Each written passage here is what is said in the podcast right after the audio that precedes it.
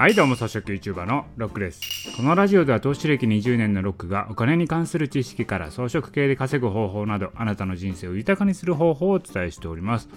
はいということで今回は何のお話かというと政府が言っているテレワーク率7割目標です。って本気で思ってないでしょ。っていうことなんですよね。これね産経新聞の記事があったんですけれどもそれ何かというと緊急事態宣言下のテレワーク率が22%でしたっていう記事です。めっちゃ低ないですか？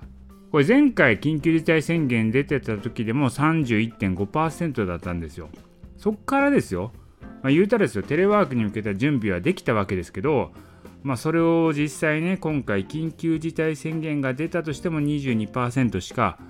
テレワークやってないということです。まあ、1都3県だけに絞れば32.7%でちょっと高いんですけれども、まあ、それでも3割ですよ。で、まあね、あの、ブラックなね、私の前職の人にも聞いたんですけれども、テレワーク率は1割だそうです。まあ、ほんま気持ち程度ですね。まあ、とりあえずテレワークやりますよみたいな姿勢は見せてるけど、実態としてはテレワークなんてやりませんっていうのが私の前職のとこなんだと思います。で、これね、政府が出勤7割削減しろとか言ってますけどこれねやる気ないんちゃうかなと思うんですよ。これ前職の動きを見ているとまあそんな政府から圧力かかってるようには見えないなと。これね政府本気出したら裏でね企業に圧力かけてきたりするわけなんですよ。まあ、テレワーク率1割でやっていけるのは多分政府から容認されてるんだなと思うんですよね。結構ね裏でいろんなこと言ってくるんですよ政府って。例えばあの3.11の時震災の時ありましたよね。あれ東京では原発が危ないって雰囲気あったじゃないですか。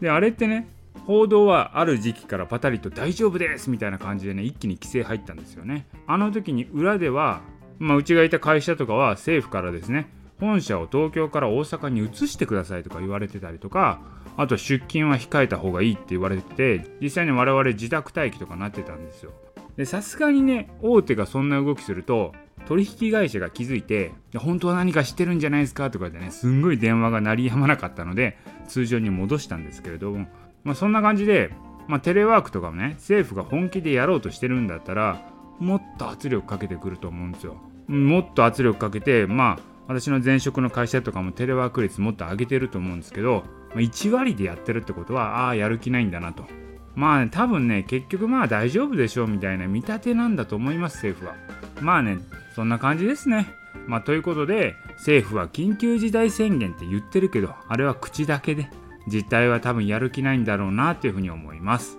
まあおそらくですね、今政府の見立ては、コロナより経済、そっちをね、重要視してるんだと思いますね。はい。ということでね、今回はですね、政府は緊急事態宣言多分やる気ないですと。いうことをお送りいたしました。今回の音声は以上です。